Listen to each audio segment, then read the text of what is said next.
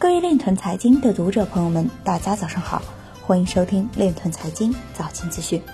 今天是二零二零年一月十七日，星期五，农历亥年腊月二十三。首先，让我们聚焦今日财经。新泽西州反恐局长警告美国国会，加密货币资助了美国国内恐怖分子。美国有三分之一的中小企业接受加密货币支付。深圳构建优质税收营商环境，区块链电子发票领票不限量，无需审批。南宁市区块链加人社应用平台发布，率先实现政务服务上链。有数据分析。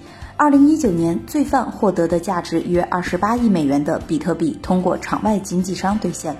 有调查显示，部分财务顾问预计比特币价格将在未来几年内飙升至十万美元以上。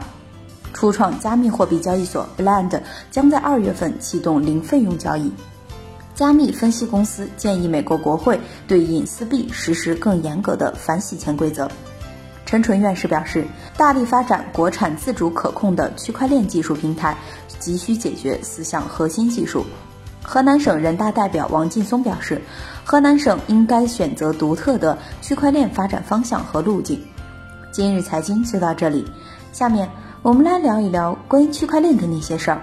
据新京报消息。在北京市十五届人大三次会议审议时，高级人民法院工作报告和市人民检察院工作报告中，记者发现，两个报告中多次提到信息技术对检法工作的促进。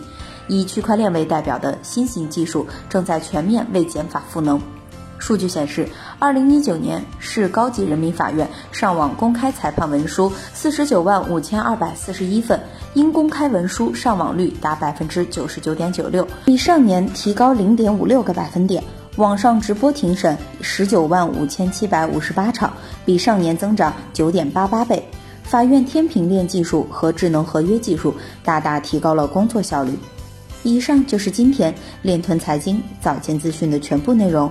感谢您的关注与支持，祝您生活愉快，我们明天再见。